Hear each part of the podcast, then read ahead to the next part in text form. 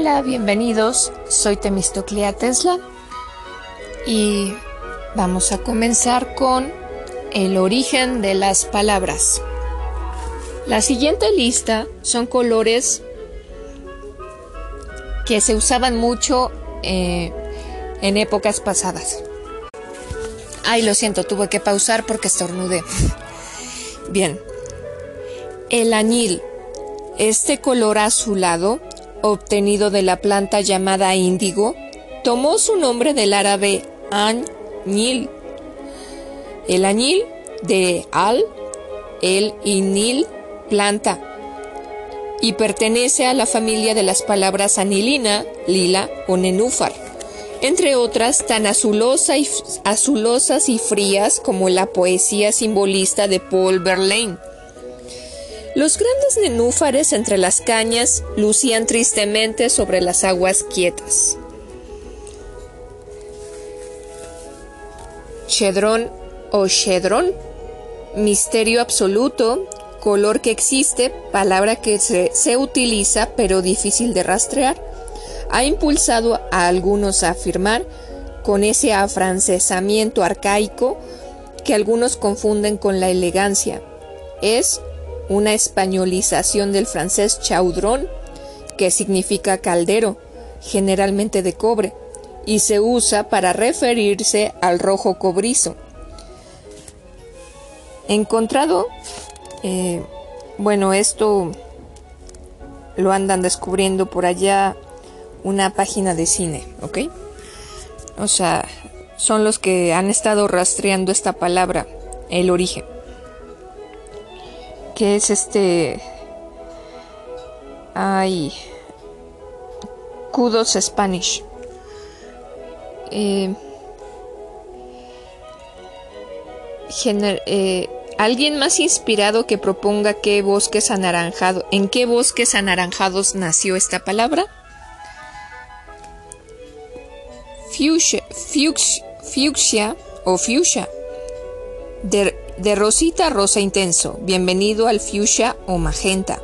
En honor al botánico alemán Leonhard Fuchs, su nombre así se nombró así a la flor del mismo nombre, mejor conocida como aretillo, pendiente o zarcillo de la reina. Malva. Según el diccionario, esta palabra viene del latín malva, malva, de origen no indoeuropeo, probablemente mediterráneo. Pertenece a la misma familia que malaquita y malvavisco. Es un tono mal, es un tono lavanda tirándole a lila, púrpura, violeta o morado. Marrón. Esta proviene del francés marrón, castaña, a una tonalidad similar a la cáscara de este fruto cafecita. Solferino, descubierto precisamente en el año de la batalla de Solferino, en 1859, este tinte fue bautizado como la aldea del norte de Italia. En el diccionario su significado es de color morado rojizo. Y nos recuerda el verso, la escribiré con sangre, con tinta sangre del corazón, sangre de tono solferino. Ahora voy a mencionar el, origen, bueno, de dos palabras. Artefacto, compuesta también del verbo facer, aunque en participio, artefacto significa literalmente hecho con arte o habilidad. En el uso común se traduce en dispositivo o conjunto de piezas que no constituyen una máquina definida, sino que se hace adaptándolo a un fin determinado. Artefactos podrían ser desde aquellos prototipos que ideaba Da Vinci para transportarse por tierra o por aire, hasta los caballitos, columpios y demás mecanismos de feria, y hoy los gadgets tecnológicos. Artificio. De latín artificium, este vocablo está formado además por el verbo latino facer, hacer, es el arte o habilidad con que está hecha una cosa. Como cuando se dice que una novela está escrita con artificio, encomiando la destreza de su autor, pero también refiere al dispositivo o procedimiento ingenioso o hábil para conseguir cierto efecto o, sustituir o simular una cosa, sobre todo relacionado con la naturaleza. De ahí que se diga que algo es artificial, como podríamos llamar artificio a la simulación de una puesta de sol en escena. Ahora vámonos con otros. Artimaña. En general se cree que el vocablo es producto de la unión de ars y maña, y este de latín vulgar manía, habilidad manual, Corominas propone, empero, un origen alternativo. Parece tratarse de una alteración del latín ars, mágica, bajo el influjo del castellano maña, como en el francés antiguo artimange, magia. Se pasó primero por truco de magia, se trata de destreza, habilidad, aunque específicamente orientada al engaño, con ardid, una trampa, un artificio para engañar. Artilugio. El diccionario del, uso del español de María Moliner define este vocablo como despectivo de artificio, dispositivo hecho sin perfección o refinamiento o de manera provisional. Corominas, en su breve diccionario etimológico de la lengua castellana, nos dice, además, que se trata de un compuesto oculto formado en Castilla con las voces latinas ars y el verbo lugur, llorar, dolerse. Significa literalmente llanto fingido, o sea, artificial, y de ahí por metonimia, artimaña o engaño para conseguir algo, como los niños que recurren al berrinche para que se haga lo que ellos quieren. Bueno, ahora vamos a hablar un poco de los préstamos lingüísticos. Los anglicismos y galicismos que entran al español con eh, se quedan para siempre. Sin embargo, entre barbarismos y castellanizaciones decidimos, eh, bueno, ahorita vamos a hablar de, de estos préstamos, ¿de acuerdo? A través de los préstamos las lenguas crecen y pueden reflejar la cultura de un momento determinado. Un préstamo lingüístico se refiere a una palabra o morfema de una lengua que fue tomada o prestada con poca o ninguna adaptación por otra lengua, ya sea por bilingüismo, eh, capacidad de una comunidad o individuo indistintamente de usar dos lenguas, por influencia cultural o porque a través de esa lengua se introdujo el objeto, el fenómeno o la situación a la que se refiere. En muchas lenguas como el español, la influencia cultural está mal vista, al punto de que el, préstamo lingüístico se le llama de muchas formas, todas ellas despectivas, como extranjerismo, barbarismo, de bárbaro, el que hablaba mal el latín, o, o colonialismo cultural. Esto se debe a que por mucho tiempo se pensó que la lengua castellana debía permanecer pura y fija, sin que nada ni nadie la corrompiera. Esa tradición, que viene desde los orígenes de la Real Academia Española, cuyo lema es limpia y fija de esplendor, dio lugar a una utopía, que las lenguas son estables, inamovibles y fijas, y que además no pueden evolucionar o cambiar porque eso significaría corromperse y dañarse, o incluso pudrirse. Al llegar a América, los españoles tomaron prestadas palabras indígenas como hamaca, patata, maíz, huracán, cacique, hule o tabaco, para referirse a objetos que no conocían antes. Nada más alejado de la verdad porque hoy sabemos que las lenguas son organismos llenos de vida, tanta vida como la que tenga la comunidad que las habla, y que al serlo están en constante movimiento, cambio, evolución y duda. Lo único que nunca para es el cambio, a la manera de Heráclito, y en las lenguas esto se cumple al pie de la letra. Las palabras cambian más que las construcciones, no cabe duda, porque son el nivel más superficial de la lengua.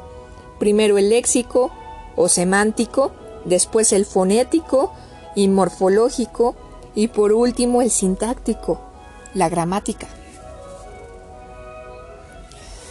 Pulir y fijar una lengua es, y siempre ha sido, una empresa imposible, porque una vez que afianzamos una palabra o una forma, entra otra que la puede reemplazar. O bien, ya que fijamos una forma, nos daremos cuenta de, de que los hablantes, en el uso, la modifican, cambian o importan una nueva de otra lengua que conocen o con la que tienen contacto. ¿Por qué no nos gustan los préstamos? Del mundo antiguo al mundo moderno, la colonización dio lugar a la imposición de muchas lenguas.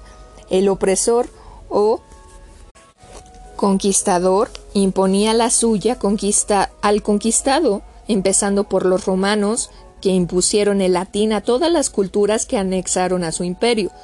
Y por supuesto, hoy en día los descendientes de esas culturas hablamos lenguas latinas o romances. Y después ahí tenemos al francés y al portugués y al chino, muchas lenguas que se han impuesto sobre otras. Lo, anterior nos ha hecho pensar que si utilizamos una palabra de otra lengua, estamos siendo sojuzgados o sometidos a ella, pero justo esto no tiene nada que ver porque el inglés que es, hoy por hoy, el idioma como segunda lengua más hablado del mundo, la lengua del imperio actual, tiene un diccionario con más de un millón de palabras, de las cuales el mayor porcentaje están conformadas por préstamos de muchísimas lenguas, sobre todo del griego y del latín. Cada día son más los españolismos que se incorporan al Webster y al Oxford Dictionary. Ya bien lo dice Rafael Martínez Enríquez y Laura Furlan Magaril. El inglés en el arte de la guerra y el desarrollo cultural, en particular en, la componente científica, en el siglo XVI, había dejado a España a la saga, aprendiendo en el camino a, responder como ¿por qué en el nombre de Dios no podemos nosotros, al igual que los griegos, poseer el reino de nuestro propio lenguaje? La fuerza del nuevo inglés provenía, en gran medida, de su disposición para enriquecerse con el aumento anual de palabras vernáculas que superaban a lo que ocurría con otras lenguas, pues a diario nuevas tutelas son inventadas. Esto nos da realmente una perspectiva diferente de la introducción de palabras de otros idiomas a nuestra lengua. No debemos tenerles miedo, como dice Silvia Peña Alfaro, Valdría la pena preguntarnos qué quiere decir pureza castellana. Debemos recordar que el castellano no es sino un latín evolucionado que fue recogiendo elementos ibéricos, visigóticos, árabes, griegos, franceses, ingleses y hasta indígenas de América. Lo más parecido a la invasión actual de anglicismos, dice Antonio Alatorre, fue la, la irrupción de los arabismos durante los siglos en que se formó nuestra lengua, y el resultado es que los arabismos del español son una de sus bellezas. Sobre la llamada pureza, afirma Rosenblatt, es en última instancia una especie de proteccionismo aduanero, de chauvinismo lingüístico, limitado, mezquino y empobrecedor.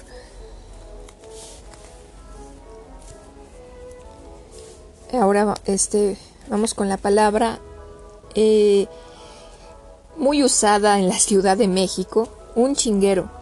Esta expresión se emplea cuando las reiteraciones son constantes, casi inmemoriales, denota el límite de lo tolerable y en ocasiones lleva un aire de preocupación y hasta de advertencia lapidaria. Al igual que un chingo, se refiere a algo integrado por muchos elementos, pero chinguero denota exceso, abundancia e incluso desorden, caos. Te dije no una, ni dos, ni tres veces, sino un chinguero de veces que guardaras esos libros y ahora me sales con que no los encuentras. Tiene un chinguero de problemas, por eso está tan flaco. Para pintarse la Claudia usa un chinguero de cosméticos. Frases nominales recurrentes. En gramática se entiende por frase nominal o sintagma nominal al grupo de palabras cuyo núcleo está constituido por un sustantivo, es decir, un nombre común, nombre propio o pronombre, y sus modificadores directos, artículos, adjetivos o indirectos, complemento adnominal o complemento del nombre, por ejemplo. La casa amarilla. La es artículo, casa, sustantivo núcleo, amarilla, adjetivo. Todo es un modificador directo.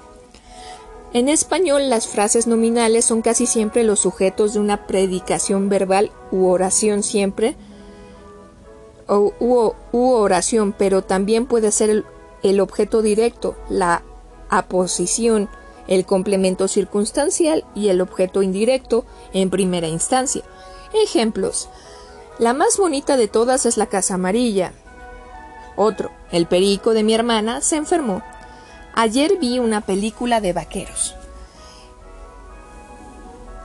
Eh, ahora vamos a mencionar algunas frases nominales recurrentes, esas que son frases hechas que de repetirse y utilizarse hasta el cansancio se han convertido en cliché o en lugar común al grado de ser prácticamente indivisibles. Ahí les van algunas. La niña es chillona y la pellizcan aire acondicionado, alta mar, alto rendimiento, avance tecnológico, bala perdida, banda ancha, buenas palabras, calidad humana, campo traviesa,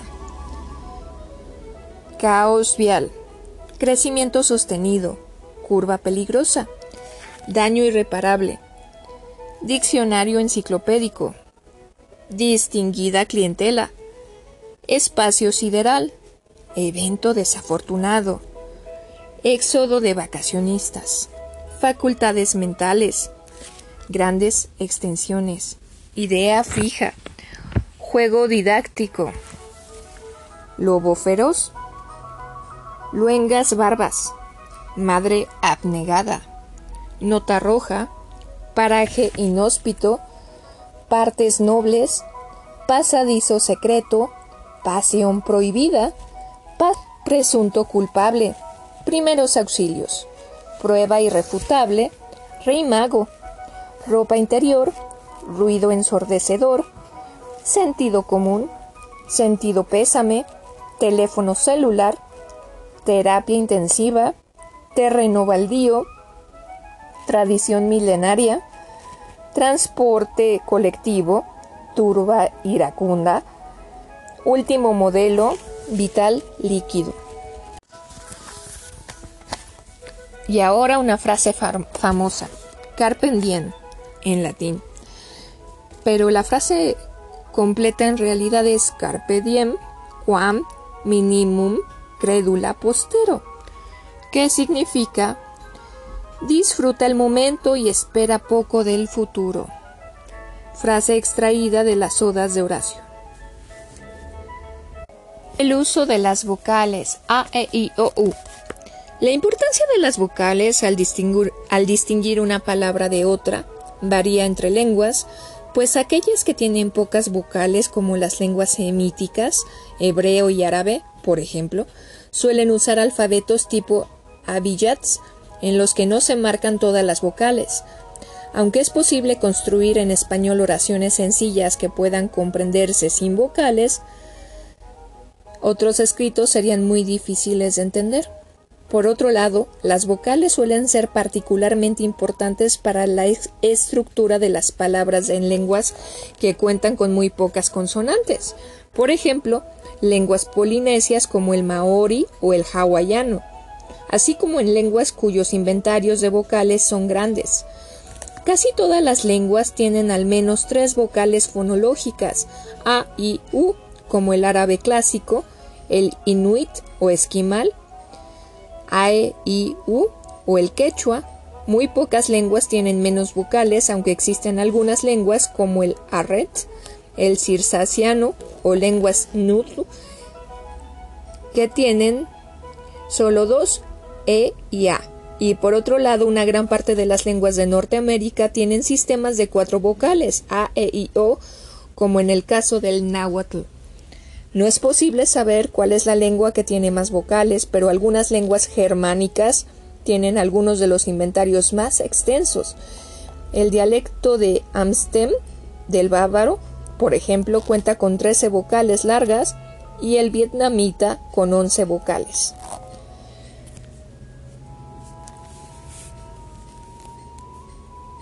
Em,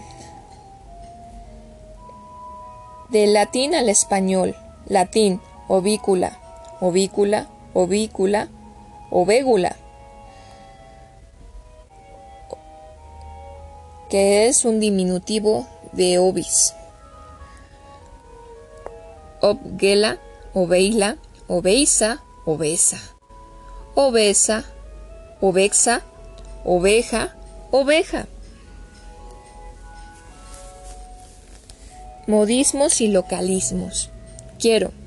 Cuando se entra a un local comercial y ningún encargado se encuentra a la vista, buscamos con la mirada en la trastienda, carraspeamos, tosemos, o de plano decimos en voz alta Buenas tardes, ¿hay alguien allí?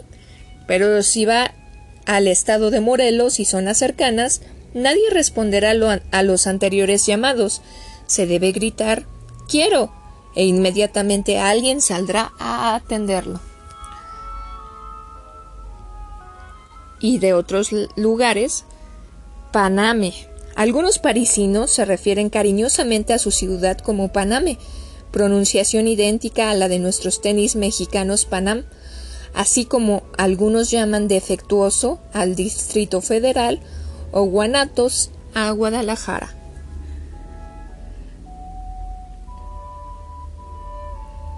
Palabras de cuño reciente.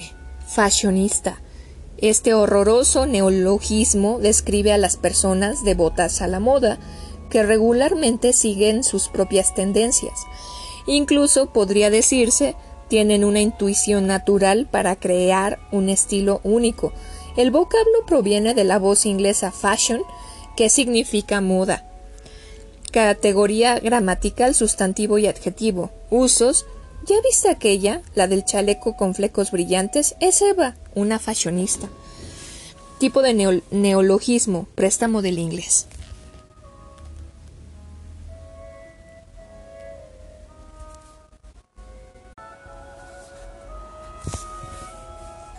Voces del deporte. La mayoría de los mexicanos somos deportistas. Ah, lo siento, artículo por Arturo Ortega Morán. La mayoría de los mexicanos somos deportistas, y no precisamente porque estemos dispuestos a sudar la gota gorda haciendo ejercicio físico. Preferimos que otros lo hagan por nosotros simplemente divertirnos viendo los toros desde la barrera. Alguien se preguntará ¿Y eso es ser deportista? Pues sí, si nos atenemos a la etimología de la palabra deporte. Esta voz tiene su origen en el latín deportare, llevar a algo a otro lado, como cuando alguien es expulsado de un país al que no pertenece, es decir, deportado. En otro matiz, la palabra también tomó el significado de retirarse temporalmente de alguna parte, casi siempre con fines de esparcimiento, para descansar de la agotadora rutina, echarse una escapadita, diríamos hoy. Así nació el concepto deporte, que en su origen era ir a divertirse, y una buena forma de hacerlo era asistiendo a las variadas competencias de hombres contra hombres o de hombres contra bestias.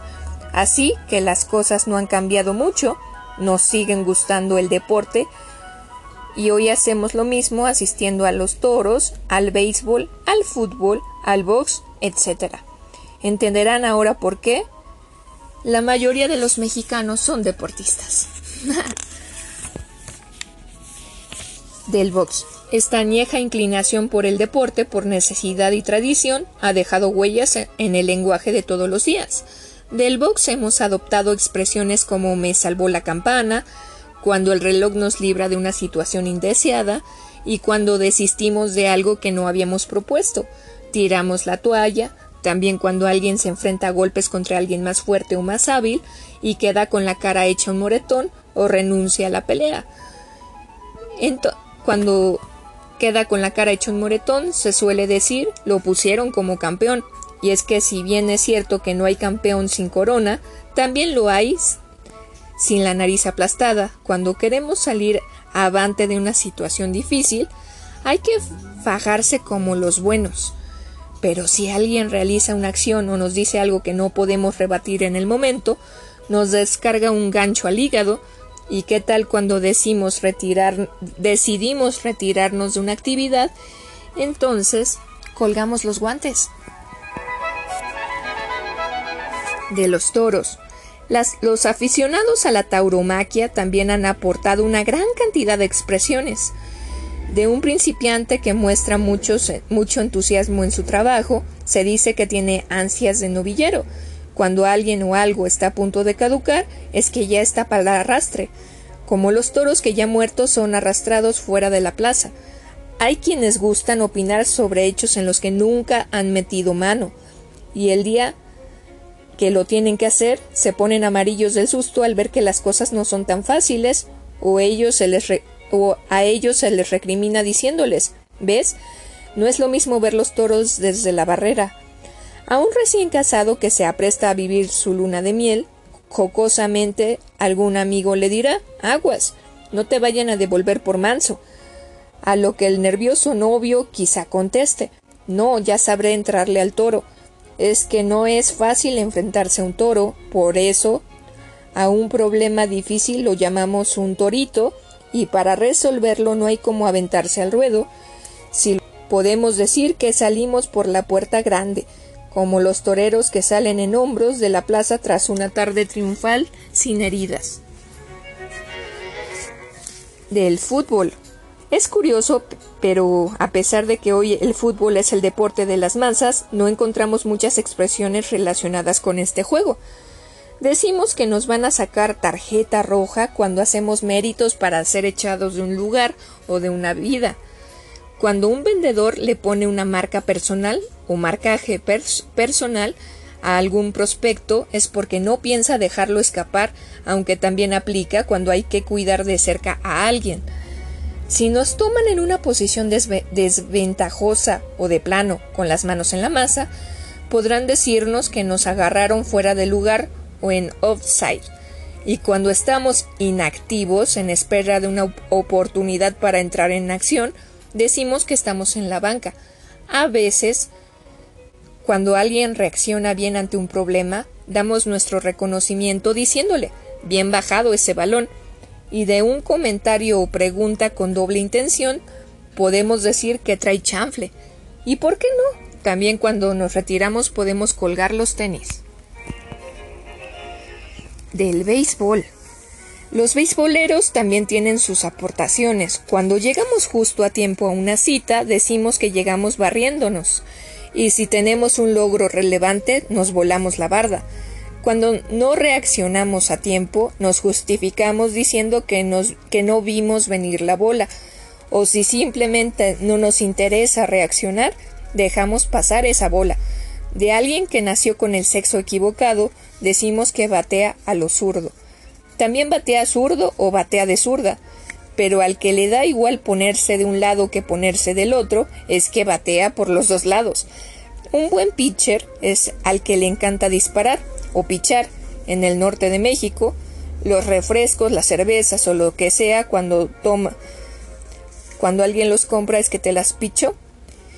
Cuando tomar una decisión es difícil pero inevitable, decimos que estamos entre, en tres y dos como el bateador que ya tiene tres bolas y dos strikes y debe decidir si dejar pasar la bola o correr el riesgo de tirar el batazo sin saber lo que pueda pasar. Finalmente, cuando el objeto de nuestro interés amoroso nos hace un desdén categórico, podemos afirmar con vergüenza que nos batearon. Para ser deportista no es indispensable sudar la gota gorda, lo podemos ser desde las gradas de un estadio o desde un cómodo sillón en casa frente a una televisión. Y luego hay quien dice que la etimología no sirve para nada.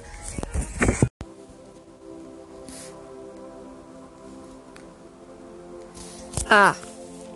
Aunque la primera letra de nuestro abecedario proceda sencillamente del latino, que, a su vez, la habían recibido de los alfabetos griegos occidentales, todo indica que sus formas más antiguas, quizá tomadas del egipcio, se remontan hasta los siglos XIII y 11 antes de Cristo.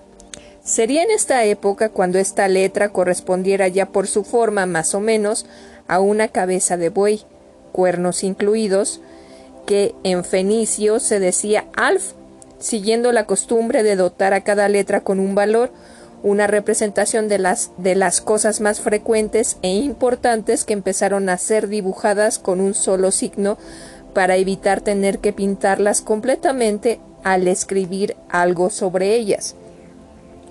La generalidad del valor de la A puede apreciarse por el hecho de que también en hebreo se llama Aleph, de donde deriva el término alefato, que es el abecedario de esta lengua, abecedario y alfabeto.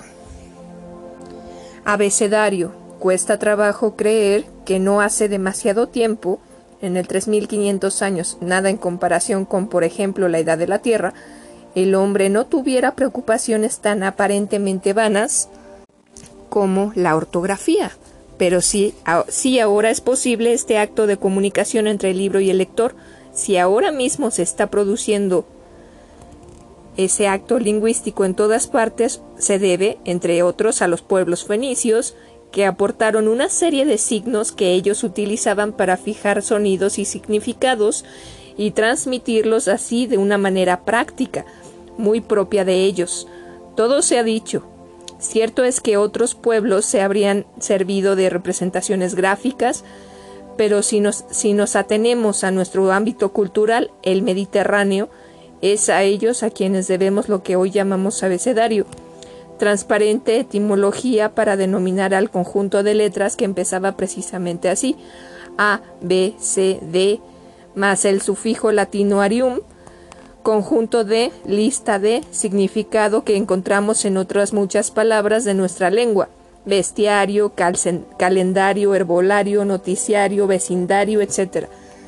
Teniendo en cuenta este origen, no deberíamos considerar correcto el uso de la palabra alfabeto como sinónimo de lo que nos ocupa, por la sencilla razón de que, para ser exactos, el alfabeto es el conjunto de las letras del idioma griego, cuyos dos primeros elementos se llaman precisamente alfa y beta, siendo aquella prima hermana del alif y del alef que dan nombres al alifato y al alefato, conjunto de las letras del árabe y del hebreo, respectivamente.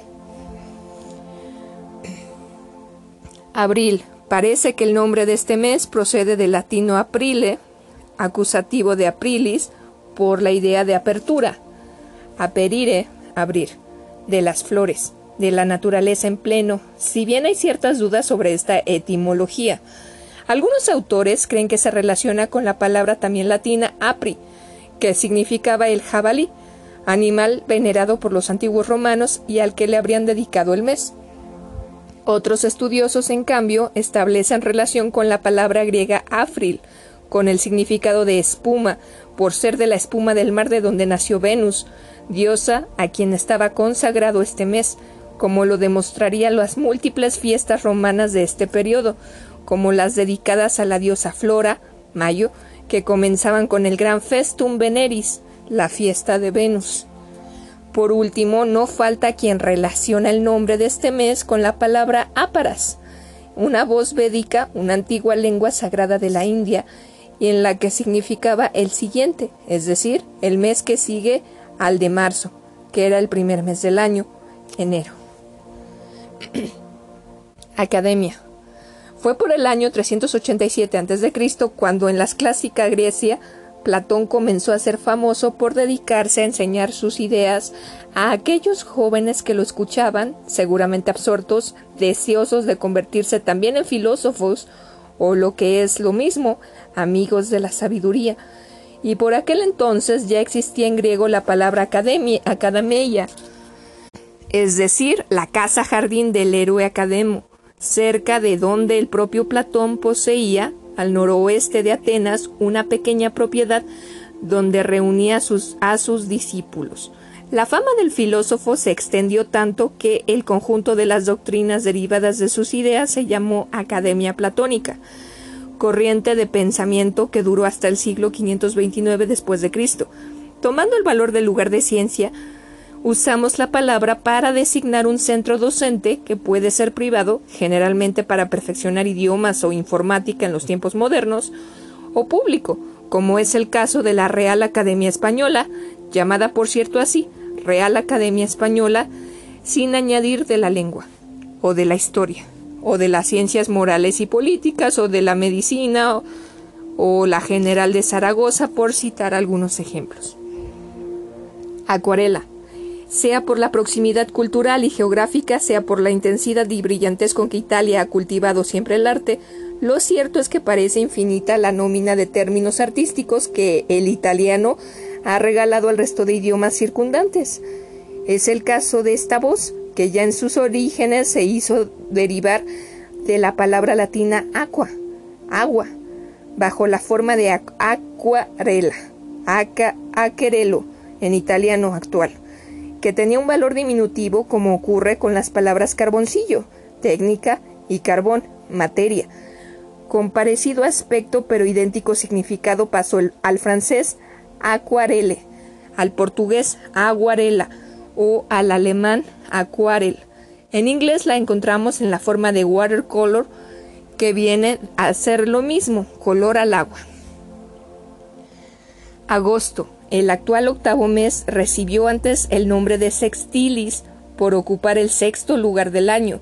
Sin embargo, desde el año 24 a.C., debe este nombre a Augusto, consagrado por los buenos augurios. Digno de respeto, sobrenombre del emperador Cayo Julio César Octavio, 63 a.C. al 14 después de Cristo. Según se afirma, Augusto quiso llevar a cabo la modificación del calendario a imitación de la de Julio César, quien ya en el año 45 a.C. había transformado el antiguo mes de Quintilis, el mes quinto, precisamente en el mes de julio.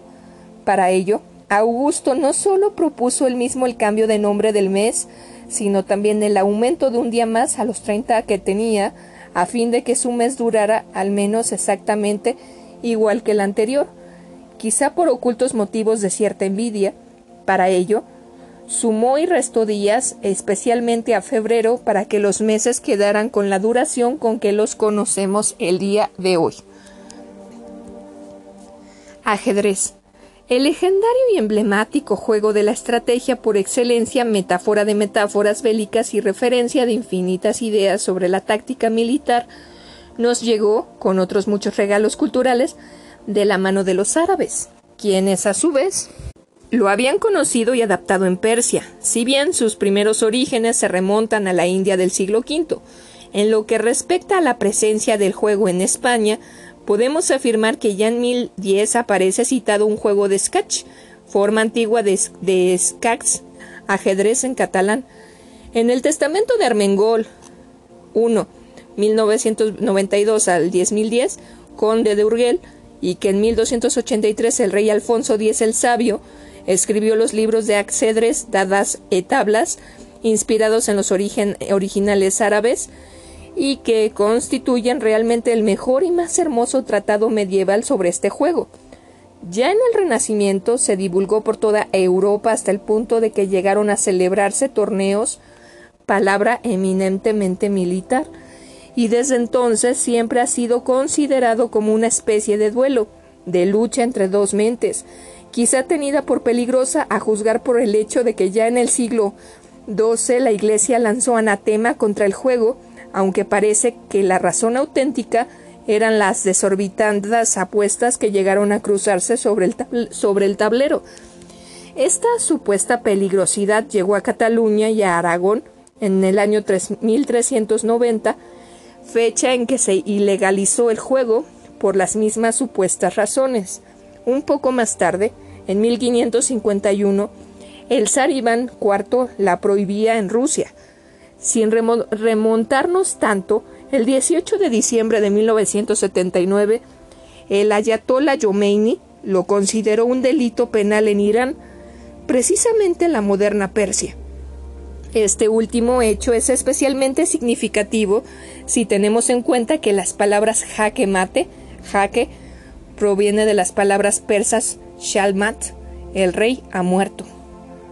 Como era de esperar y después de lo visto, el nombre de juego tiene que proceder del árabe y concretamente de la palabra ash shatararanch, proveniente del sánscrito shatur, shatur anga, palabra que significaba el que tiene cuatro cuerpos, en referencia a las cuatro armas del ejército índico, que eran las siguientes infantería, caballería, elefantes, carros de combate, simbolizadas por los peones, los caballos, los elefantes, los elefantes o alfiles y las torres respectivamente.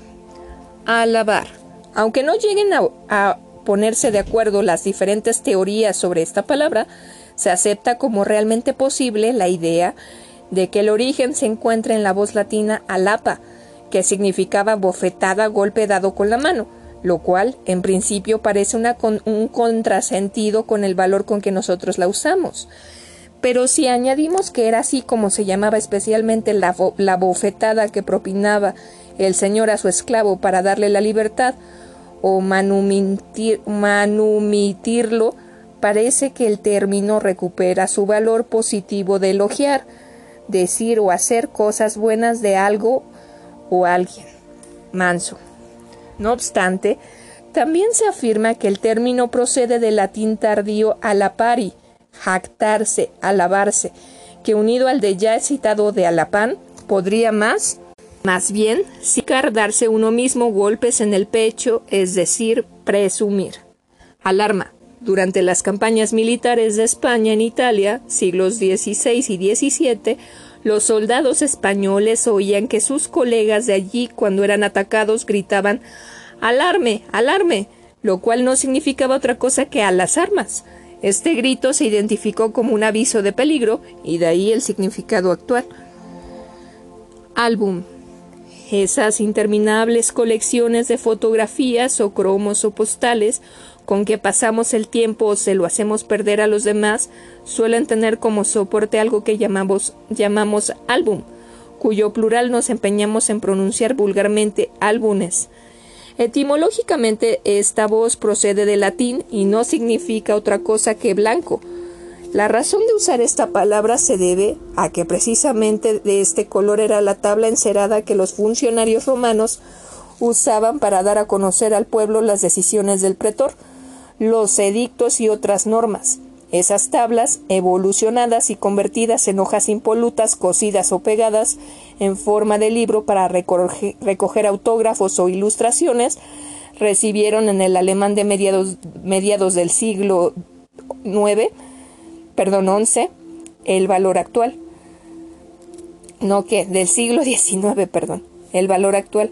De esta lengua pasó al francés y llegó por último a nuestro idioma con el significado conocido. Alcalde.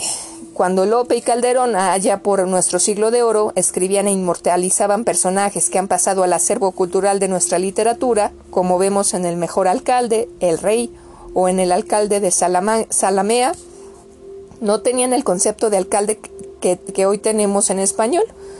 Todavía en aquella época, y durante algunos años más, esta voz conservaba el valor original de juez, pues ese era el significado primero en su nacimiento, tenía la palabra árabe quadi, del verbo quada, que significa resolver, juzgar. Solo quedaba añadirle el artículo árabe al para que se nos convirtiera en alcalde y terminar siendo el término que ahora conocemos.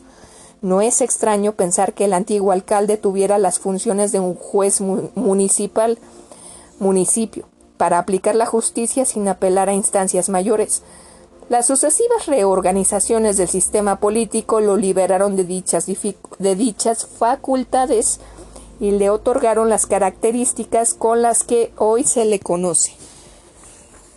Alfabeto. El alfabeto es en rigor el conjunto de las letras de la lengua griega, dado que los dos primeros, las dos primeras reciben, como es sabido, los nombres de alfa y beta, respectivamente. No obstante, y aunque sabemos que no se refiere exactamente a lo mismo, es muy común el uso de la palabra alfabeto como sinónimo de abecedario, hasta el punto de que quien no sabe leer, es decir, no conoce las letras, ni siquiera las primeras, recibe el triste nombre de analfabeto. Alfil. Este tecnicismo del juego del ajedrez debe su nombre a la voz árabe alfil, que significa el elefante, marfil, tomada del persa pil, con el mismo significado. La razón de que ese animal preste su nombre a la pieza que mueve diagonalmente en el ajedrez estriba en el hecho de que con sus orígenes el ajedrez representaba el ejército índico, una de, de cuyas cuatro armas eran precisamente la de los elefantes. Análogo a la de la caballería en los ejércitos occidentales, y así se representaba en el tablero de los escaques o cuadros. Alfombra. Tan antigua, antigua, como la humanidad, la alfombra debió su aparición a la necesidad de evitar la humedad y el frío del suelo, y se sabe que su existencia de su existencia desde hace más de treinta mil años. Sobre su etimología debemos decir que son dos las posibilidades barajadas.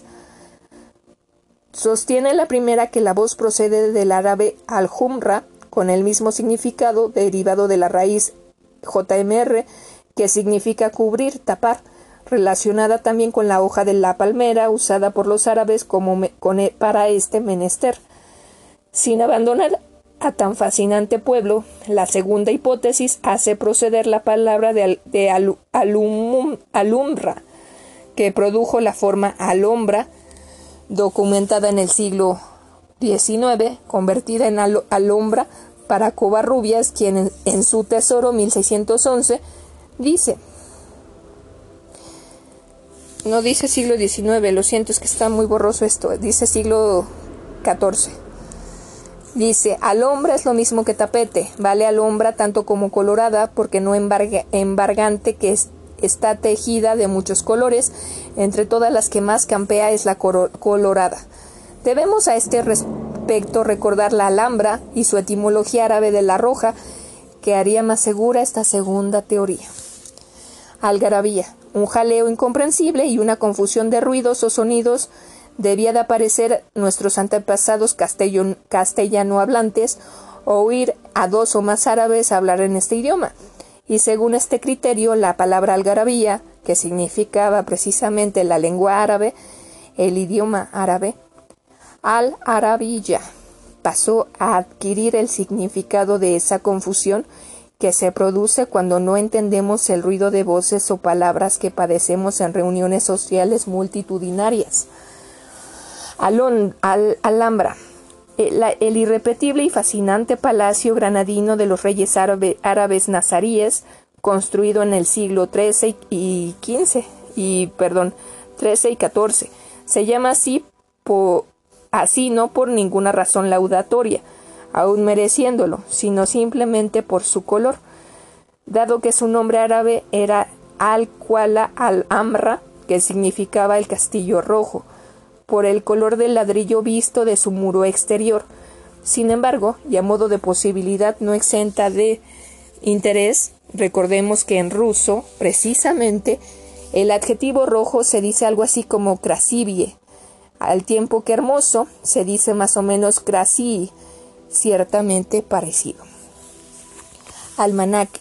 El origen de esta palabra, mucho más usada en el sur que en el norte de España, donde se prefiere calendario está en la voz hispanoárabe eh, almanaj, que significaba exactamente lo mismo que entre nosotros, pero parece aceptado que tiene a su vez origen en la palabra del árabe vulgar, maná, donde significaba parada de un viaje, descanso. Este valor se aplicaba también al recorrido, al viaje que realiza el sol, de manera que adquirió el significado de signo del zodiaco, es decir, parada del sol, época del año. La relación o la descripción de cada una de las paradas del Sol de cada época del año acabó por llenarse con el significado actual de calendario. Almirante. El nombre del cargo que desempeña en la Armada el equivalente al de teniente general de tierra es uno de esos cientos de ejemplos de cooperación, no siempre consciente ni voluntaria, entre dos o más culturas en pro de una tercera, Estamos ante una auténtica mezcla de valores y de formas que producen un resultado aceptable y duradero, porque parece que esta palabra procede de una forma más antigua, amirate, tomada en origen del término árabe amir, jefe, comparece con emir, derivado a su vez del verbo amar, que significaba mandar. Pero ese arabismo no nos llega directamente como sí ocurre con otros. En su camino hacia el español, el término militar hizo uso de un vehículo que aportó su influencia. El griego bizantino y la voz amiras ados, jefe por último, como filtro final y casi lógico, la palabra pasó por el bajo latín que aportó la forma amiratus, de la mezcla de las formas almiral y amirate nació el almirante. Almohada. El nombre de la pieza de la cama donde apoyamos la cabeza revela claramente, aunque solo sea por sus primeras letras, su origen árabe, árabe mediante este artículo al, tan presente en cientos de palabras en nuestra lengua. Traspasada la barrera del artículo, descubrimos que el resto de la palabra hace referencia a una de las partes más visibles de nuestro cuerpo, la mejilla, porque es eso lo que apoyamos en la almohada, lo que nos da la clave de la etimología.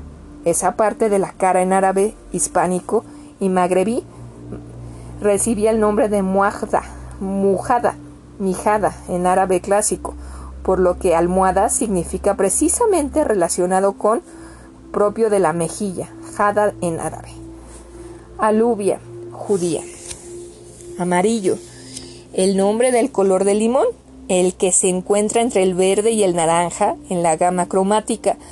Parece derivar del bajo latín hispánico amarellum, amarillento, pálido, diminutivo de amarum, que significa amargo, muy probablemente por el parecido cromático entre el humor amargo o bilis, que es amarga y amarilla, y el tono que toma la piel y el blanco de los ojos de los enfermos de ictericia, que padecen en alguno de los trastornos de la hiel. Puede ser interesante saber que en alemán el nombre de esta enfermedad es Hels, ay, perdón, compuesto por la palabra Gelb, que significa exactamente amarillo, y Schutz, enfermedad, manía.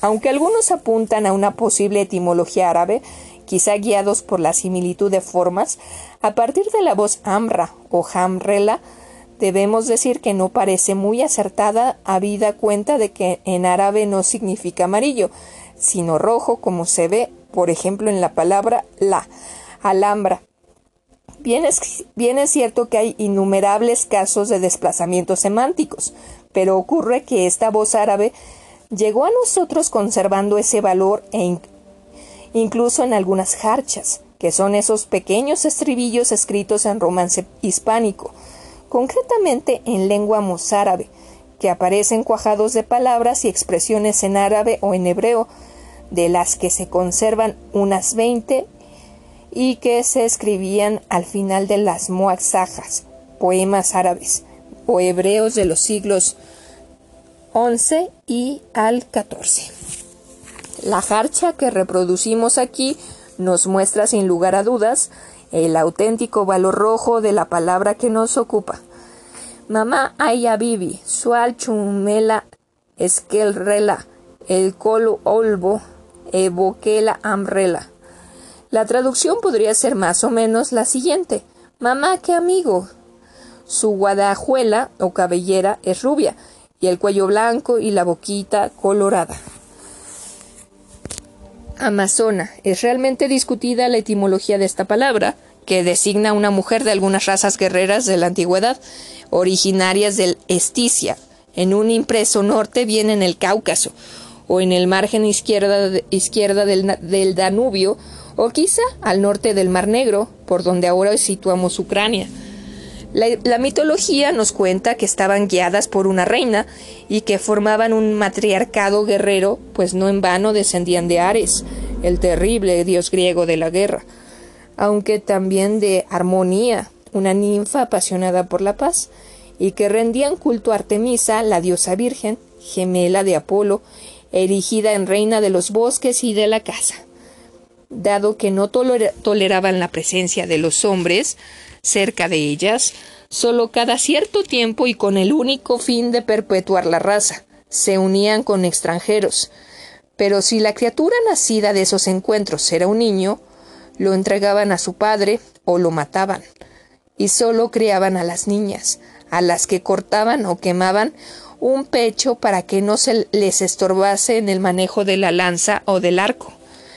Señalaban los historiadores que en el inmenso río cuya cuenca se extiende por Brasil, las Guayanas, Venezuela, Colombia, Ecuador, Perú y Bolivia, y que hoy conocemos como Amazonas, recibió dicho nombre hacia 1541 porque el explorador español Francisco de Orellana 1511 a 1546 relató que había sido atacado por una tribu de mujeres guerreras en la región.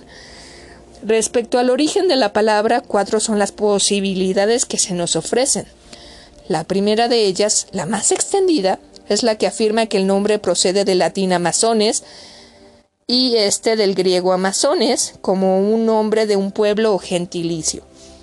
Otra etimología podría ser derivar la palabra del griego amazon, pero con el significado de sin, sin pecho, a partir de a, sin y masón, tetillas.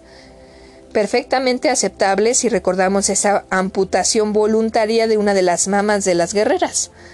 En tercer lugar, hay quien afirma que como las amazones aparecen citadas como una población de Sitia, se supone que su nombre procede del persa, pues algunos autores defienden la etimología amasacarán, que significa hacer la guerra. Por último, también es posible que tratándose de un préstamo del griego, quepa pensar que, la, que le sea una transcripción aproximada, y así es posible que tenga relación con la palabra maxa, carro, suponiendo que éste se aplicará al de combate o más bien por el gran uso que hacían del carro los escitas, que eran llamados por ello amaxobios, por Ptolomeo, y Amaxeuontes por Filosfrato de Lemos hacia el siglo III después de Cristo. La actualidad nos trae el primer significado hasta el de mujer que monta caballo y especialmente referido a la que compite en pruebas hípicas amal, perdón, amilanar.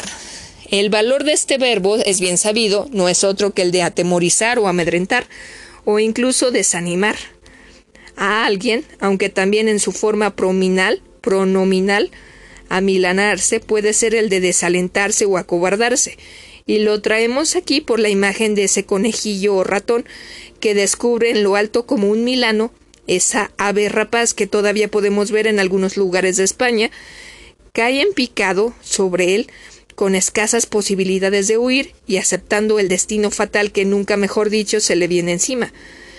Valga también decir que Milano es cualquier ave capaz de producir esa sensación de miedo y de bloqueo que siente el débil ante la el fuerte, azorar.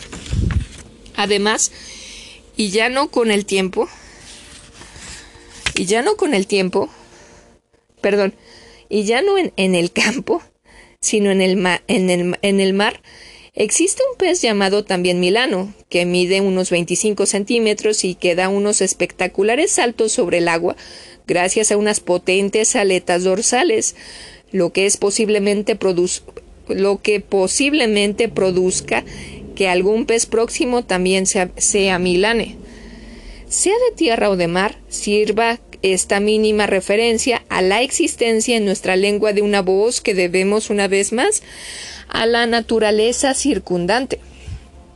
Amoníaco. Es verdaderamente improbable que cuando tenemos la desgracia de sentir en nuestra nariz el repelente olor del amoníaco, pensemos ni por un segundo que estamos ante algo relacionado con los dioses pero ocurre que este gas incoloro que los químicos conocen familiarmente como NH3 y cuyo nombre nos llegó directamente del latín amoníaco, sal, amoníaca, encuentra su origen en el griego amoníacos, que significaba literalmente del país de Amón, y este nombre era nada más y nada menos el de un dios egipcio en sus orígenes solo de la ciudad de Tebas, pero posteriormente incorporado al panteón de los dioses mayores, hasta el punto de que los griegos lo identificaron con Zeus, su dios máximo. Dado que este compuesto se traía de Libia y se elaboró por primera vez cerca de un célebre templo dedicado a Amón, se le dio ese nombre. Así es que ya sabemos que a pesar de todo hay algo divino en un olor como ese. Andalucía, entre las infinitas formas que en nuestra, nuestra lengua tenemos para llamar a los que de forma violenta o molesta hacen mal a la comunidad, algo nada nuevo, sino consustancial el género, al género humano, recordamos la de vándalos, amén de otras no reproducibles aquí por respeto, vándalo. Pero si estudiamos un poco la historia de nuestro pueblo, nos damos cuenta de que la palabra vándalos ha sido un caso más de lo que llamamos envilecimiento semántico. Una palabra se carga de valores negativos por circunstancias no siempre relacionadas con la lengua, como por ejemplo hortera, idiota, o pánfilo, por citar al casos conocidos. Es verdad que vándalo denota un hombre perteneciente a aquel pueblo germánico que invadió Galia e Hispania en los siglos IV y V después de Cristo y que saqueó Roma en el año 445 después de Cristo. Y este sentido de invasor, saqueador, destructor pasó inmediatamente a engrosar el valor de la palabra que designar un gentilicio más llegó a usarse como insulto capaz de producir un derivado, vandalismo, y un adjetivo, vandálico. Pero también es cierto que los vándalos, de la voz germánica guandilas, perdón, ay, se me traba la lengua, perdón, guanlias, el otro, el que vaga, había establecido un reino en el siglo V después de Cristo en el sur de la península ibérica y tuvieron tiempo de dejarnos, aunque de manera involuntaria, quizá el único topónimo conocido, a diferencia de los visigodos y los suavos, suevos, que nos legaron una buena colección de ellos, y que es precisamente la voz que nos ocupa. Serían los conquistadores bizantinos del norte de África, vencedores de aquellos vándalos que estaban asentados en Mauritania, los que parecen que llamaron al sur de la península la tierra de los vándalos, o tierra donde procedían los vándalos. Por último, los conquistadores musulmanes del norte de África tomaron y adaptaron esa forma de llamar a la península ibérica, más concretamente al sur, de aquellos bizantinos y bereberes, y así, después de la conquista en el siglo VIII, perdón, VII, está borroso, lo siento, la parte dominada por los árabes recibió el nombre de Al-Andalus y de ahí Andalucía. Anfitrión, el que practica el noble y difícil arte de recibir invitados a su mesa y a su casa o a su casa, recibe este apelativo de anfitrión, que nos habla de un origen griego, aunque sería inexacto omitir que fue a través del francés como nos llegaron su uso y su significado. La mitología nos cuenta que Anfitrión era un valiente soldado de Tebas, hijo de Alceo, rey de Tirinto, y de Hiponoma, y por tanto nieto de Perseo, pero además estaba casado con Armena, una griega de incomparable belleza con la que nada menos que Zeus se había encaprichado. Así, una noche en la que Anfitrión estaba guerreando, el dios de dioses se transformó en él y pudo por fin acostarse con Alcmena, convencida ésta de que lo hacía con su esposo. Sería el poeta cómico Plauto quien sobre este episodio escribiera hacia el 214 a.C. una comedia titulada precisamente Anfitrión, pero la aportación gala, la que como decimos realmente nos sirve de fuente, se la debemos a la pluma de Molière. 1622-1673, autor de otra comedia con el mismo título que la de Plauto, escrita en 1668, en cuya escena final, representando un banquete con todos los, los personajes importantes, uno de ellos, Socia, Socia, no sabe si está realmente con su amo anfitrión o con Júpiter transformado en éste. Pero cuando el dios le invita a su mesa, dice que ya no le preocupa la duda, pues le veritable anfitrión es el anfitrión Old Ondin, frase que podría traducirse como el verdadero anfitrión es aquel en cuya casa se cena idea que hizo fortuna en Francia y así ese nombre propio se convirtió en un nombre común. Arcilla.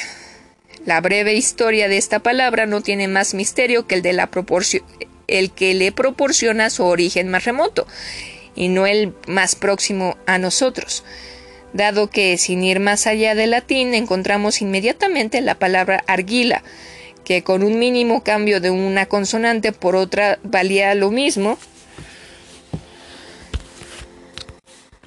que la nuestra. Sin embargo, un poco más allá, más atrás, nos topamos con una clarísima raíz indoeuropea con el significado de brillar, algo que en principio nada tiene que ver con la voz que nos ocupa, pero ocurre que ya en griego descubrimos que al lado de argiros, la plata, que, que heredaron el latín argentum, el francés argent, dinero, el italiano argento o el español argentino, y que se usa para hablar de argumento cuando una idea es brillante. Existía la palabra argilos, no podría negarse el parentesco que los griegos usaban para designar una tierra blanca y brillante, exactamente como la plata, pues así era como se llamaba la arcilla. Vemos pues que la humilde arcilla es prima hermana de la noble plata. Argentina. La palabra, la palabra plata, heredada de, de la supuesta forma latina plata, que significaba lámina, hoja metálica, por diversas circunstancias con que nos sorprenden las lenguas, no siguió, el mismo camino que su propio adjetivo, totalmente diferente en su forma. En efecto, la palabra argentino, con un primer significado exacto de, de, plata, nos llegó a partir de la palabra latina argentum, heredada del griego argiros, y esta a su vez de una raíz indoeuropea arc, que significaría brillante. Pero sucede que al oír ese cultísimo adjetivo es inevitable pensar en primer lugar en los habitantes de Argentina. La razón es que desde la publicación de un largo diez mil versos, poema épico, escrito por el clérigo extremeño Martín del Barco Centenera, 1535-1605 y titulado precisamente La Argentina y Conquista del Río de la Plata, con otros acaecimientos de los reinos del Perú, Tucumán y Estado del Brasil, aquel inmenso país comenzó a denominarse República Argentina, lo cual no significaría otra cosa que país de la plata. Adjetivo, adjetivación culta que vino a unirse con la de Río de la Plata y que se aceptó como oficial, como ocurriría si, si alguien consiguiera extender la idea de llamar República Eburnea al país que se llama Costa de Marfil. Arquitecto. Traer aquí el nombre del título que adquiere el licenciado en arquitectura no tendría demasiada justificación en sí misma por cuanto que el nombre no oculta ninguna historia, sino más bien un modelo de evolución de una palabra culta que nos llega del latín, del latín architectum, y este a su vez del griego bajo la forma de arquitectón, palabra que está formada de, por otras dos, arqui, que significaba el primero, el principal, y tecnón, artesano, carpintero, constructor, lo cual vendría a poder traducirse como el obrero más importante. Sin embargo, no parece interesante o al menos curioso que la etimología popular haya hecho derivar este término de algo que bien mirado tendría su lógica, aunque no se acepte como científico. Algunas personas piensan que arquitecto significa y procede del, de arco y el techo, por ser de enorme frecuencia e importancia en la tarea de estos profesionales levantar y mantener esos dos elementos constructivos, quedan, quedan, quede así constancia del caso.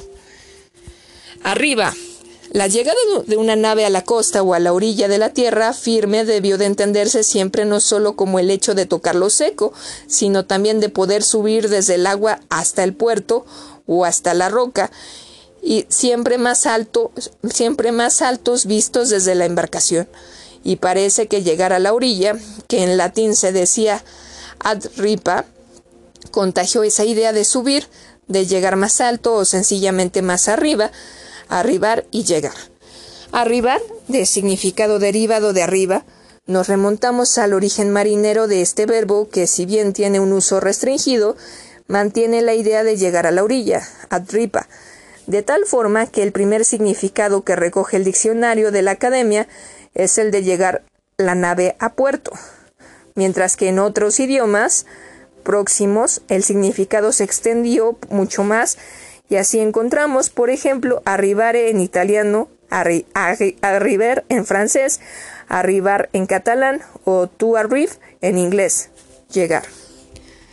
Asesino. El origen de esta, de esta, voz, de significado tan desagradable, nos remonta al latín medieval bajo la forma de assassinum, lo cual tampoco merecería más comentario, pero todo empieza un poco antes cuando descubrimos que esta forma procede del árabe hash, hash shash, y más exactamente de su forma plural, hashashim, que significa adicto al hachis, en árabe hashish, y es decir, al parecer los primeros asesinos propiamente dichos fueron los seguidores de un tal Shaykh al-Jabal, el viejo de la montaña, un musulmán del siglo cuyos seguidores eran habituales consumidores del extracto estupefaciente de las flores secas del cáñamo, bajo cuyos efectos cometían sangrientos asesinatos.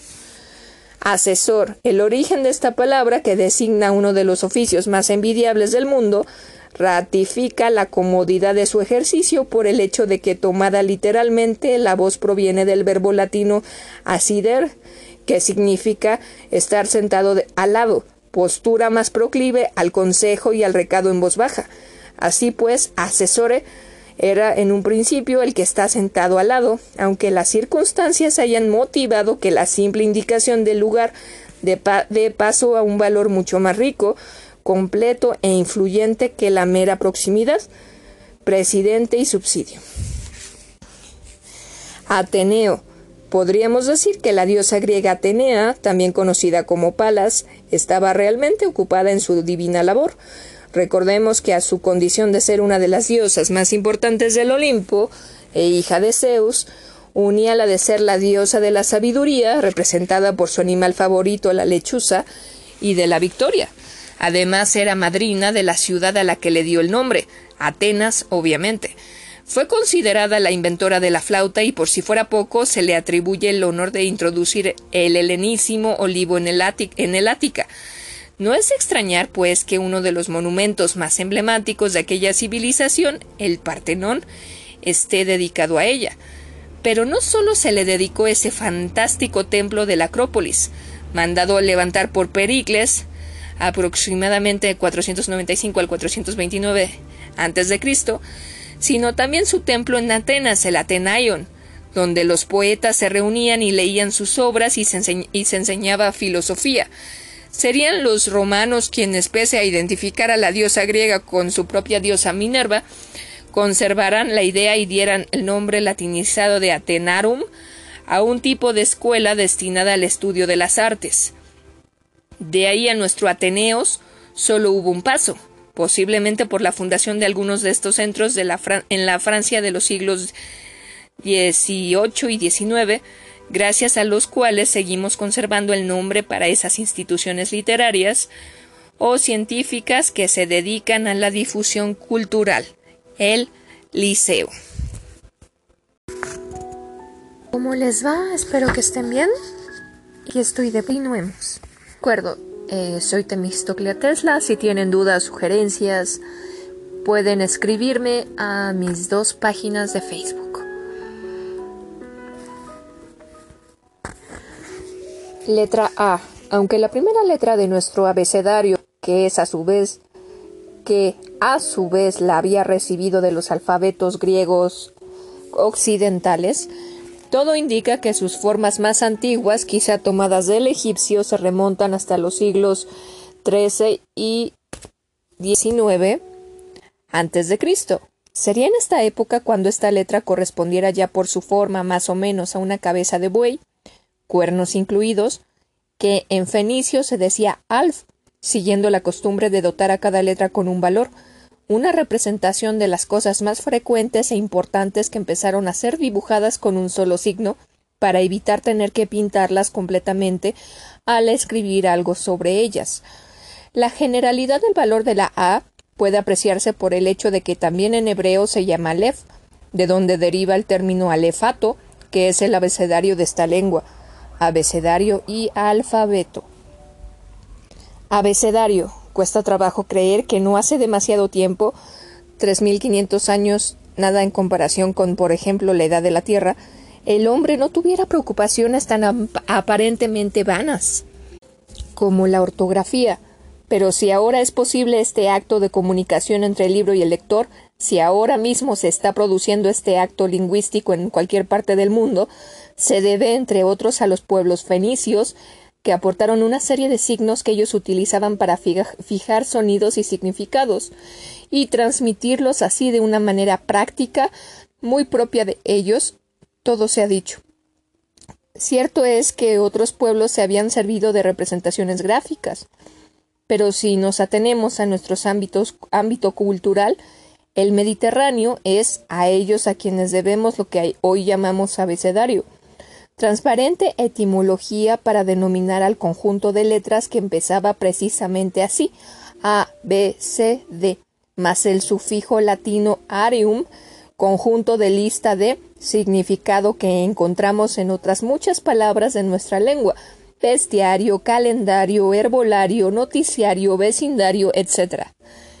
Teniendo en cuenta este origen, no deberíamos considerar correcto el uso de la palabra alfabeto como sinónimo de lo que nos ocupa, por la sencilla razón de que, para ser exactos, el alfabeto es el conjunto de las letras del idioma griego, cuyos dos primeros elementos se llaman precisamente alfa y beta, siendo aquella prima hermana del alif y del alef, que dan nombre al alifato y al alefato, conjunto de las letras del árabe y del hebreo respectivamente. Abril. Parece que el nombre de este mes procede del latín April, bueno, aprile, acusativo de aprilis, por la idea de apertura, aprieri, abrir, de las flores, de la naturaleza en pleno, si bien hay ciertas dudas sobre esta etimología. Algunos autores creen que se relaciona con la palabra también latina apri, que significaba el jabalí, animal venerado por los antiguos romanos y al que le habrían dedicado el mes. Otros estudiosos, en cambio, establecen relación con la palabra griega afril, con el significado de espuma, por ser de la espuma del mar de donde nació Venus, diosa a quien estaba con como lo demostrarían las múltiples fiestas romanas de este periodo, como las dedicadas a la diosa Flora, Mayo, que comenzaba con el gran Festum Veneris, la fiesta de Venus. Por último, no falta quien relacione el nombre de este mes con la palabra áparas, una voz védica, una antigua lengua sagrada de la India, en la que significaba el siguiente, es decir, el mes que sigue al de marzo, que era el primer mes del año. Enero.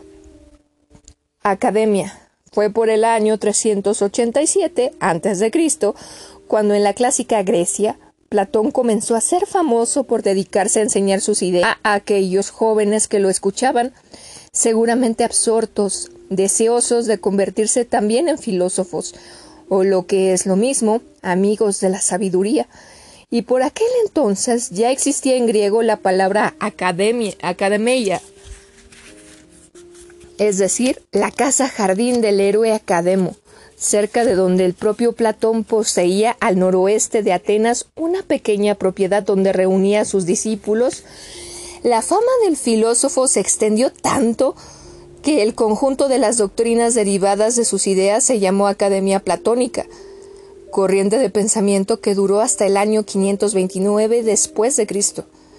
Tomando el valor del lugar de ciencia, usamos la palabra para designar un centro docente, que puede ser privado, generalmente para perfeccionar idiomas o informática en los tiempos modernos, a público, como es el caso de la Real Academia Española, llamada por cierto así Real Academia Española sin añadir de la lengua, o de la historia, o de las ciencias morales y políticas, o de la medicina, o la General de Zaragoza, por citar algunos ejemplos.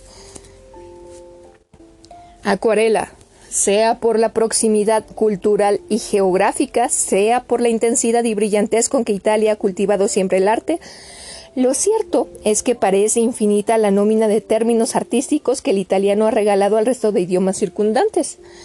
Es el caso de esta voz que ya en sus orígenes se hizo derivar de la palabra latina aqua, agua, bajo la forma de acuarela, acuarelo en italiano actual que tenía un valor diminutivo, como ocurre con la palabra carboncillo, técnica y carbón, materia.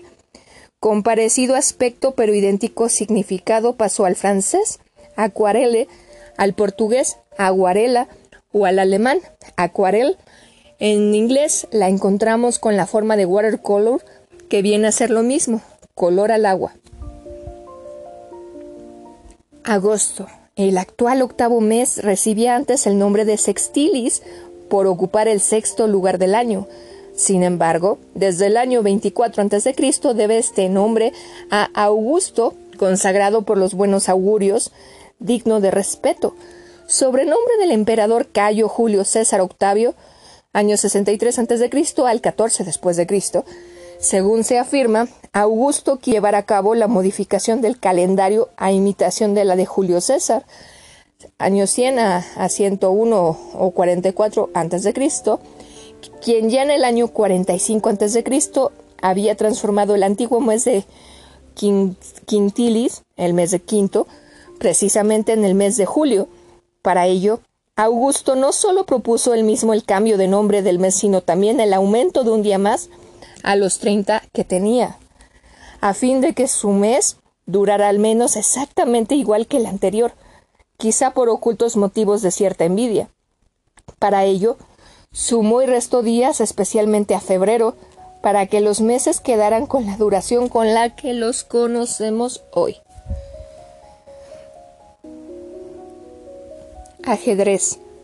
El legendario y emblemático juego de la estrategia por excelencia, metáfora de metáforas bélicas y referencia de infinitas ideas sobre la táctica militar, nos llegó, con otros muchos regalos culturales, de la mano de los árabes, quienes a su vez lo habían conocido y adaptado en Persia, si bien sus primeros orígenes se remontan a la India del siglo V. En lo que respecta a la presencia del juego en España, podemos afirmar que ya en, el año 1010 aparece citado un juego, forma antigua de escacs, ajedrez en catalán. En el testamento de Armengol I, año 1992 a 1010, conde de Urgel, y que en 1283 el rey Alfonso X el Sabio, 1221 al 1284, escribió los libros de ajedrez, dados e tablas inspirados en los originales árabes y que constituyen realmente el mejor y más hermoso tratado medieval sobre este juego.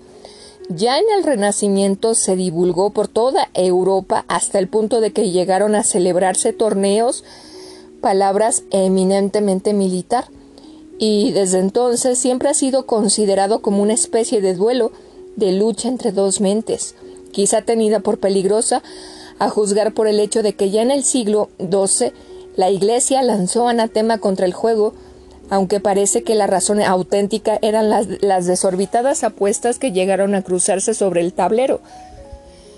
esta supuesta peligrosidad llegó a Cataluña y a Aragón en el año 1390, fecha en que se ilegalizó el juego por las mismas supuestas razones. Un poco más tarde, en 1551, el zar Iván IV lo prohibía en Rusia sin remontarnos tanto, el 18 de diciembre de 1979, el ayatollah Yomeini lo consideró un delito penal en Irán, precisamente en la moderna Persia. Este último hecho es especialmente significativo si tenemos en cuenta que las palabras jaque mate, jaque, provienen de las persas, persas Shalmat, el rey ha muerto. Como era de esperar, y después de lo visto, el nombre del juego tiene que proceder del árabe, y concretamente de la palabra Ash Shataransh, proveniente del sánscrito, Shaturanga, palabra que significaba el que tiene cuatro cuerpos, en referencia a, los cuatro, a las cuatro armas del ejército índico, que eran las siguientes infantería, caballería, elefantes y carros de combate simbolizadas por los peones, los caballos, los elefantes o alfiles y las torres respectivamente. Alabar, aunque no lleguen a ponerse de acuerdo las diferentes teorías sobre esta palabra, se acepta como realmente posible la idea de que el origen se encuentre en la voz latina alapa, que significaba bofetada, golpe dado con la mano, lo cual, en principio, parece un contrasentido con el valor con que nosotros la usamos, pero si añadimos que era así como se llamaba especialmente la bofetada que propinaba el señor a su esclavo, para darle la libertad o manumitirlo, parece que el término recupera su valor positivo de elogiar, decir o hacer o cosas buenas de alguien o de algo. Manso. No obstante, también se afirma que el término procede del latín tardío alapari, jactarse, alabarse, que unido al de ya citado de alapa, podría más, mm, más bien significar darse uno mismo golpes en el pecho, es decir, presumir.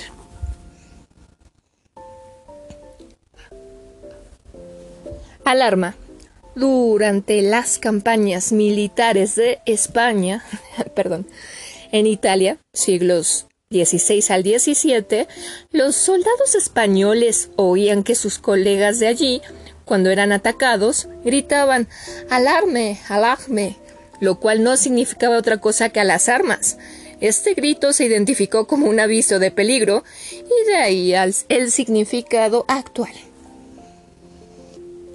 Álbum esas interminables colecciones de fotografías o cromos o postales con que pasamos el tiempo o se lo hacemos perder a los demás, suelen tener como soporte algo que llamamos álbum, cuyo plural nos empeñamos en pronunciar vulgarmente álbumes.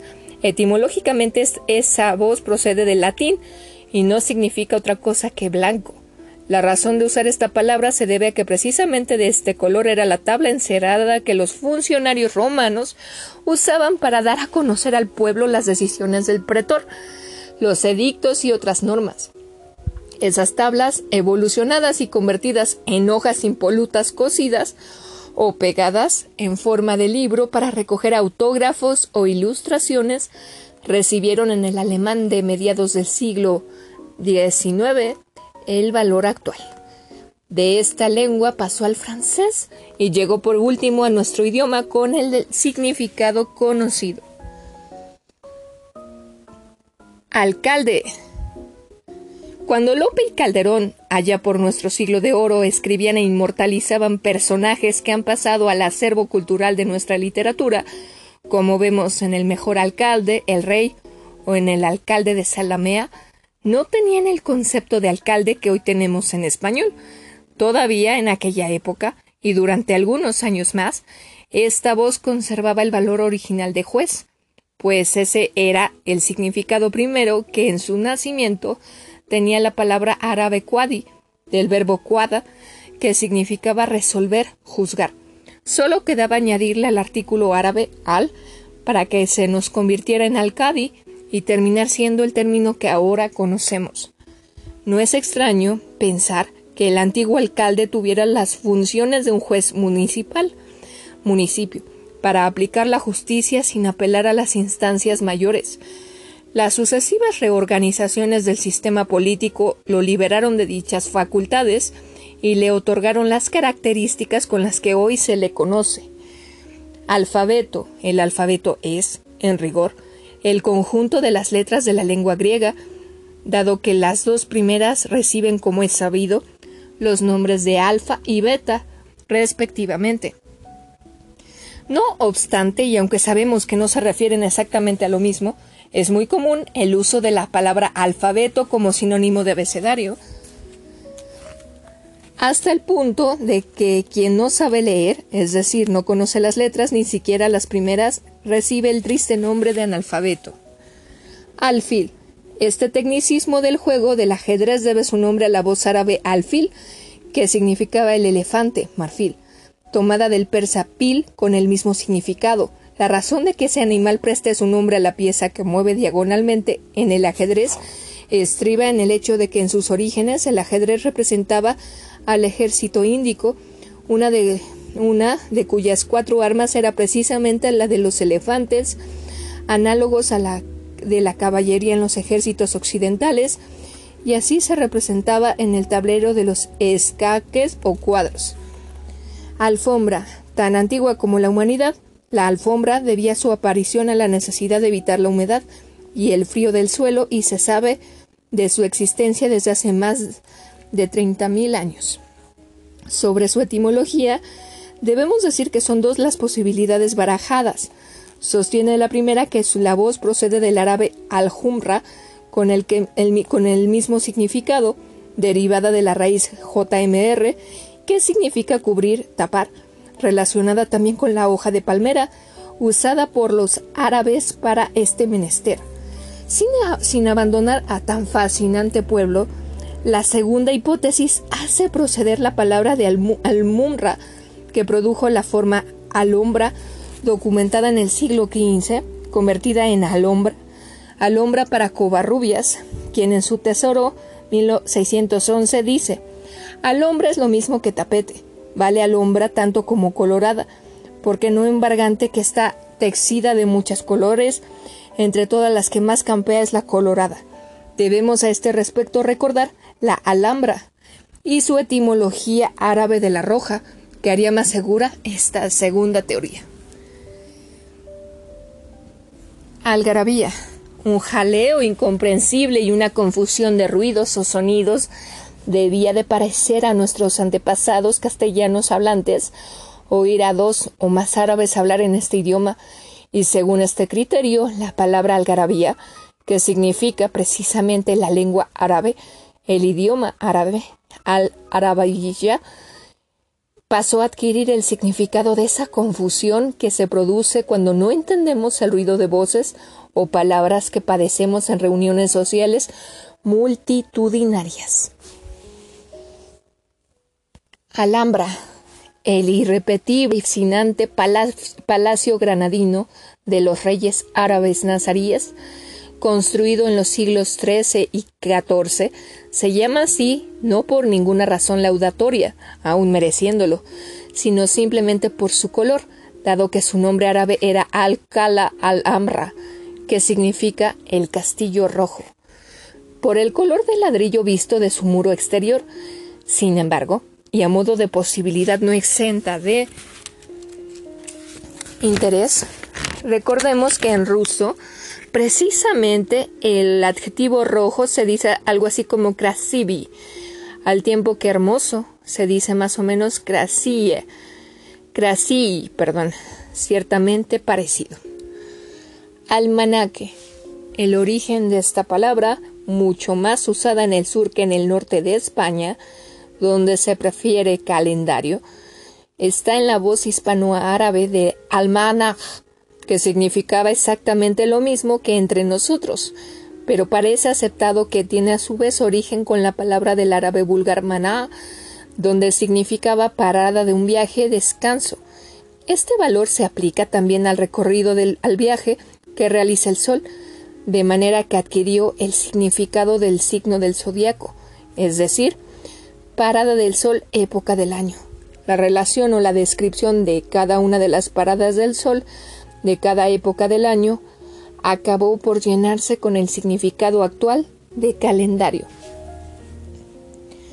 Almirante, el nombre de cargo que desempeña en la Armada el equivalente al teniente general de tierra, es uno de esos cientos de ejemplos de cooperación, no siempre consciente ni voluntaria, entre dos o más culturas en pro de una tercera.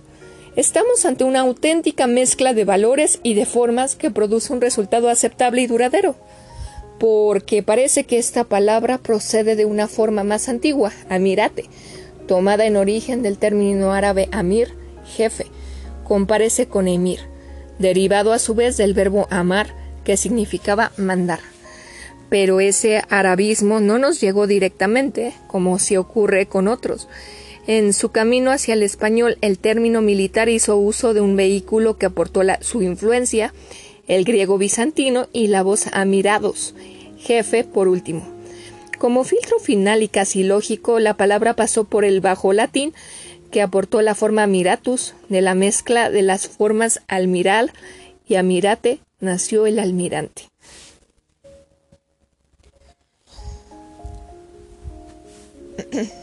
Almohada. El nombre de la pieza de la cama donde apoyamos la cabeza revela, claramente, aunque solo sea por sus primeras letras, su origen árabe mediante este artículo al, tan presente en cientos de palabras de nuestra lengua.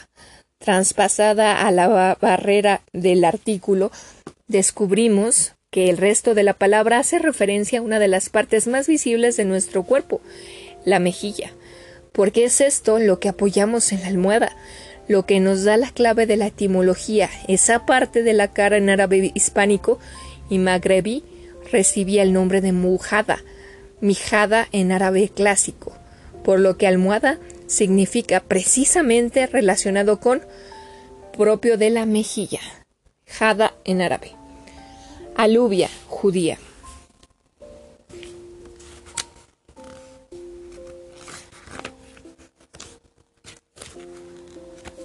Martillo. El nombre del color del limón, el que se encuentra entre el verde y el naranja en la gama cromática, parece derivar del bajo latín hispánico amarelo. Ay, perdón, no era martillo, es amarillo, lo siento. Bueno, amarelo, amarillento pálido, diminutivo de amarum, que significa amargo, muy probablemente por el parecido cromático entre el humor amargo o bilis, que es amarga y amarilla, y el tono que toman la piel y el blanco de los ojos de los enfermos de ictericia, que padecen algunos de los trastornos de la hiel, puede ser interesante saber que en alemán el nombre de esta enfermedad es Gelbschut, perdón, Gelbschut, compuesto por las palabras Gelb, que significa exactamente amarillo, y Such, enfermedad, manía. Aunque algunos apuntan una posible etimología árabe, quizá guiados por la similitud de las formas, a partir de la voz hamra o hamrala, debemos decir que nos parece muy acertada habida cuenta de que en árabe no significa amarillo, sino rojo como se ve, por ejemplo en la palabra la alhambra.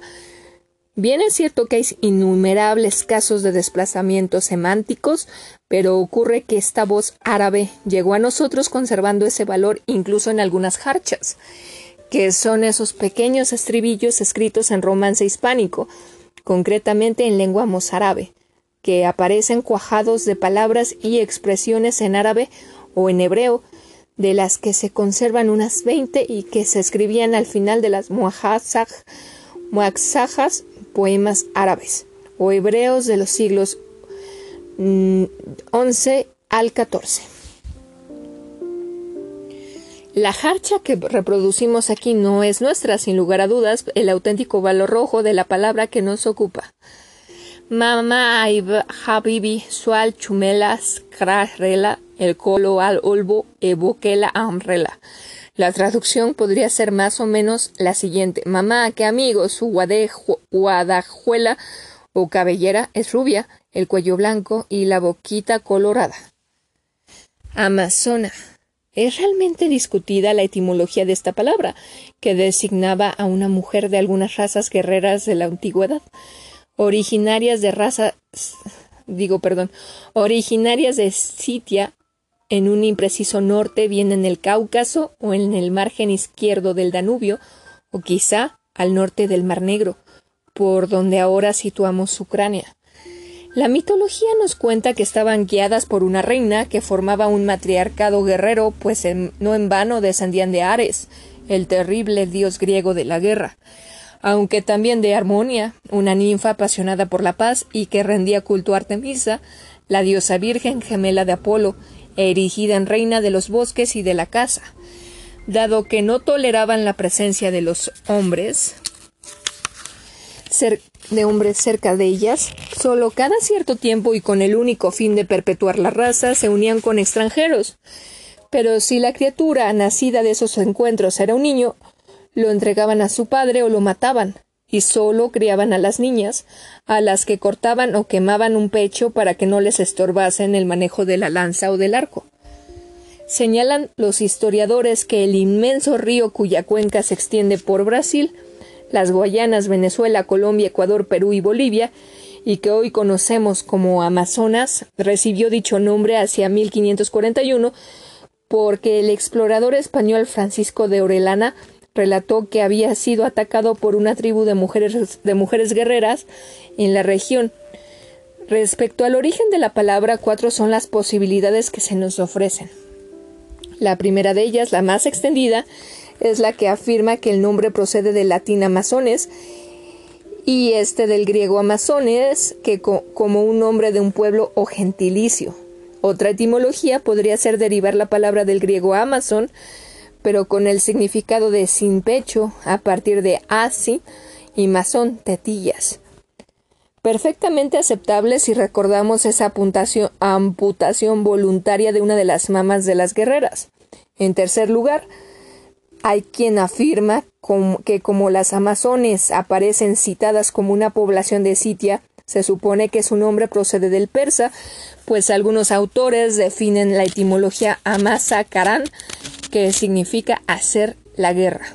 Por último, también es posible que tratándose de un préstamo al griego, quepa pensar que la Z sea una transcripción aproximada, y así es posible que tenga relación con la palabra amaxo, carro, suponiendo que éste se aplicara al de combate o más bien por el gran uso que hacía del carro los esitias, escitas, que eran llamados para ellos amaxobios por Ptolomeo, y Amaxeu, ay, perdón, Amaxeuontes por Filastrato de Lemos hacia el siglo.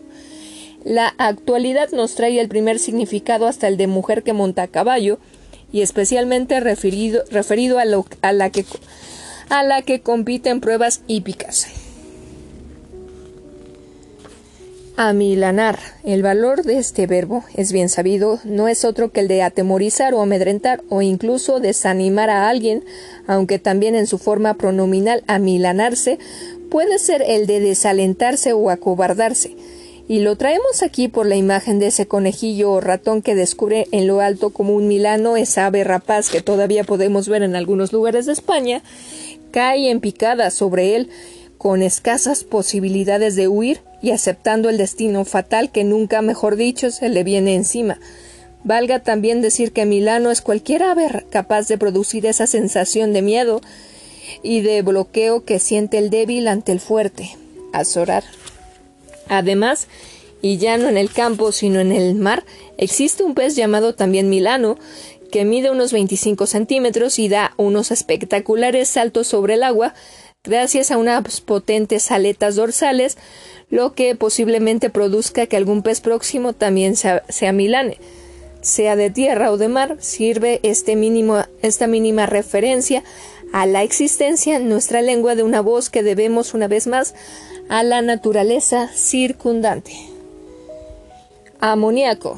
Es verdaderamente improbable que cuando tenemos la desgracia de sentir en nuestra nariz el repelente olor del amoníaco, pensemos ni por un segundo que estamos ante algo relacionado con los dioses. Pero ocurre que este gas incoloro que los químicos conocen familiarmente como NH3 y cuyo nombre nos llegó directamente del latín ammoniacum, sal amoníaca, encuentra su origen en el griego amoníacos, que significa literalmente del país de Amón y este nombre era nada menos que el de un dios egipcio, en sus orígenes solo de, de la ciudad de Tebas, pero posteriormente incorporado al panteón de los dioses mayores, hasta el punto de que los griegos lo identificaron con Zeus, su dios, y se elaboró por primera vez su, perdón, su dios máximo, dado que este compuesto se traía de Libia y se elaboró por primera vez cerca de un célebre templo dedicado a Amón.